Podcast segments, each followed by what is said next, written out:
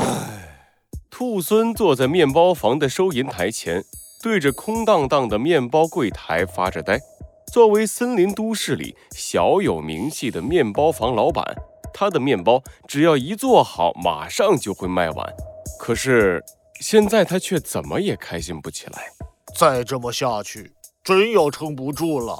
兔孙从柜台的底下拿出了一份账单，账单上面大大的负数，不断的刺激着兔孙的神经。已经亏了这么多钱，这店实在是开不下去了。哼，可恶，都是他！要不是因为他，兔孙的脑海里浮现出了一只波斯猫的样子，他顿时气得咬牙切齿。忽然，面包店的大门被推开了，兔孙头也不抬地挥了挥手：“不好意思，今天的面包早就卖完了，明天再来排队吧。”哎呦，兔孙老哥，你这都是哪跟哪儿啊？熟悉的声音传进了兔孙的耳朵里，他抬起头，看见了他脑海里浮现的那个身影，一只灰色的波斯猫，毛茸茸的身体，长长的胡须，乍一看和兔孙几乎一模一样。哎呀，呃，原来是波斯猫老弟呀，呃，你怎么来了？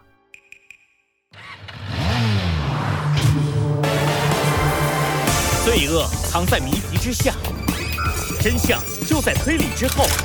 猴子警长探案记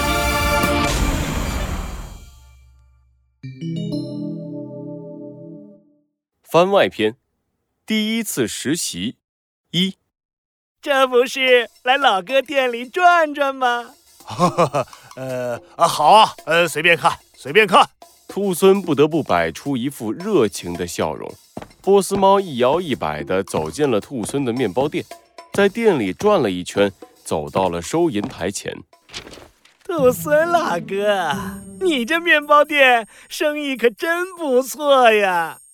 哪里哪里啊，都是同行衬托的好。老弟，你不也是吗？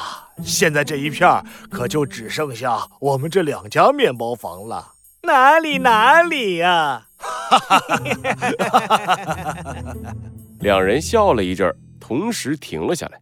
波斯猫的眼睛转了转，对着兔孙叹了口气：“哎，不过老哥，我对你的店有点担心啊。”“哦，担心什么？呃，老弟，快说来听听。”“啊，老哥。”你这店里，呃，这个这个啊，呃，消防工作做的不是很到位呀？啊，呃，消防工作？兔孙愣了一下，似乎是没想到这个词会从波斯猫的嘴里蹦出来。老哥，你也知道，我们面包店本来就是很容易失火的，可是你的店里没有灭火器就算了。连个火灾报警器都没有。作为开面包店的前辈，我可要批评你，这样可不行啊！啊啊，是是是，你说的有道理。兔孙强忍着心里的不耐烦，想要尽快结束和波斯猫的对话。不过下一秒，波斯猫掏出了一个东西，顿时让兔孙眼前一亮。喏，我这里有个最新款的火灾报警器。不如就便宜卖给老哥你，不要八八八，不要九九八，只要幺八八。兔孙的耳朵里已经听不见波斯猫的话了，他的心里一个计划慢慢浮现了出来。火灾报警器容易失火。波斯猫老弟，波斯猫讲的正起劲儿，兔孙突然站了起来，把他吓了一大跳。兔孙拍了拍波斯猫的肩膀：“你那个报警器我要了，就麻烦你给我装上吧，记得装在后厨。”到达案发现场时，一定要尽量保持现场的完整。任何一个小动作都有可能对现场留下的证据产生极大的影响。兔子两眼无神地坐在教室里。嘴里含含糊糊地念着昨晚小猴子告诉他的知识点。自从土拨鼠事件之后，小猴子每天晚上都会给兔子补习功课。而就在刚才，警察学院举行了一场突击考试，周围的同学们都在紧张地讨论着这次的测试题。嗯，这次考试真的好难啊！太难了。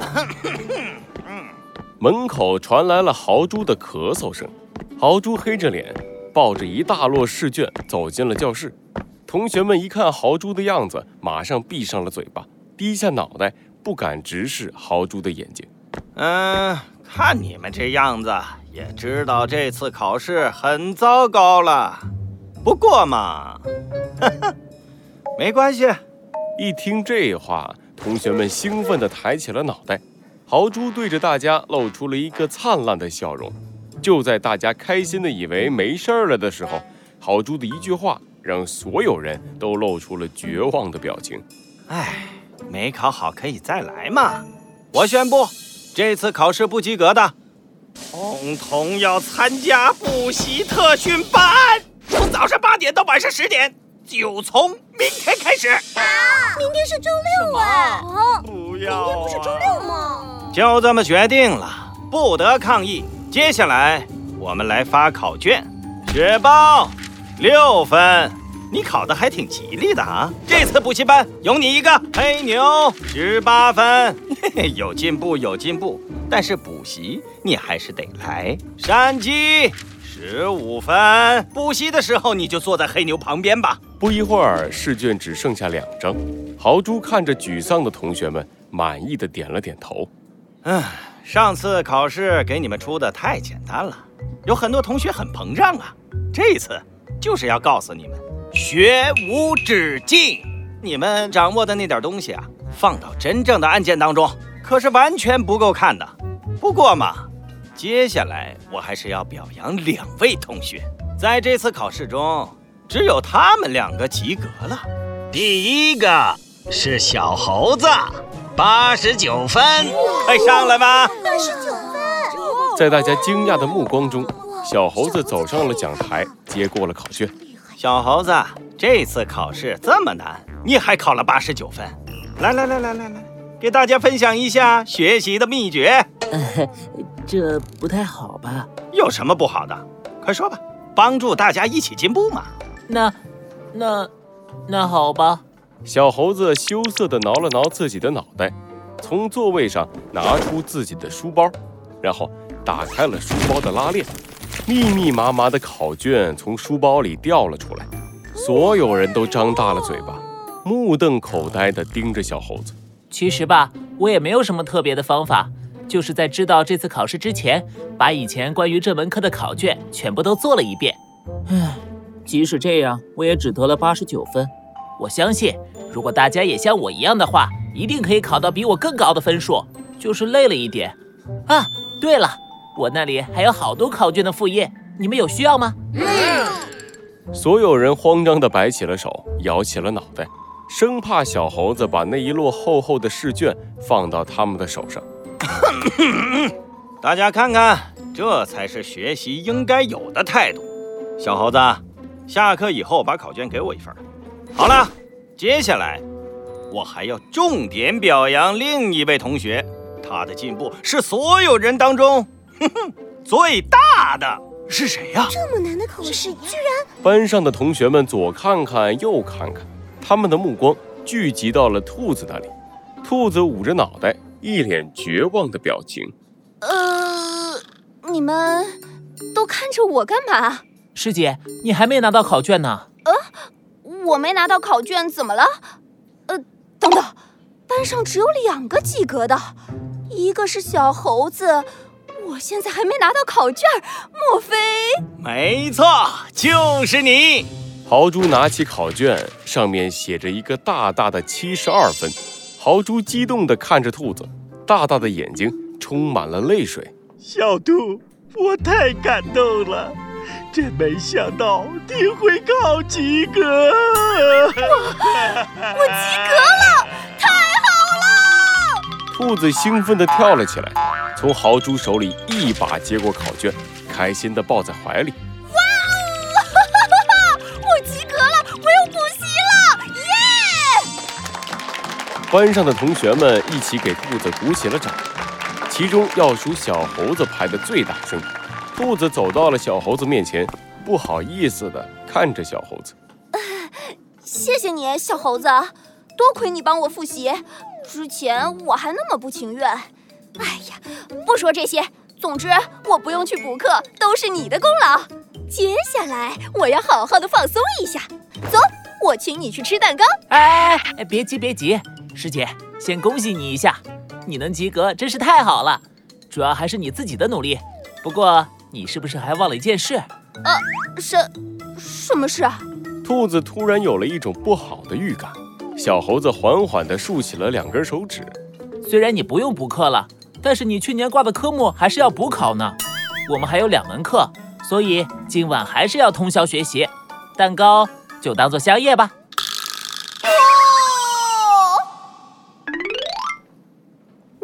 果利用植物来下毒，植物本身也会出现一些枯萎的现象。拖着两个黑眼圈的小猴子，带着喃喃自语的兔子，来到了豪猪的办公室。什么事啊，师傅？这么着急叫我和师姐过来？是这样的，来，你们俩坐。